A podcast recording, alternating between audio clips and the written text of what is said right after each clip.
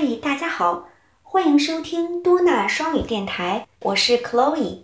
关注酷学多纳官方微信，了解更多亲子英文教育内容。Hello everyone, I'm Chloe。今天我们一起学习 alphabet J。J J J J J J J 好了。那么今天又有哪个儿歌是有关于 J 的呢？让我们一起来听一听吧。Now let's listen to a chant. J, J is for jacket. There are many jackets. This is your jacket. Put on your jacket.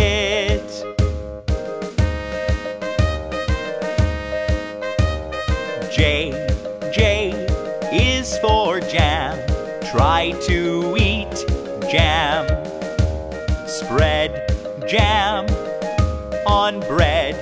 It is yummy. Wow, J is for jacket. 夹克衫。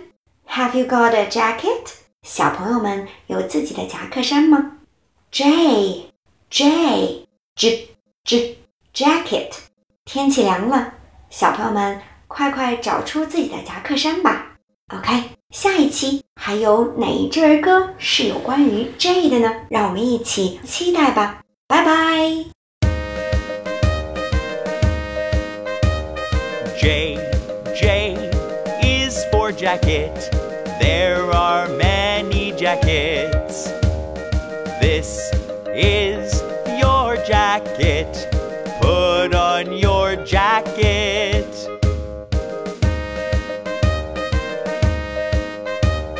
J, J is for jam. Try to eat jam. Spread jam on bread. It is yummy.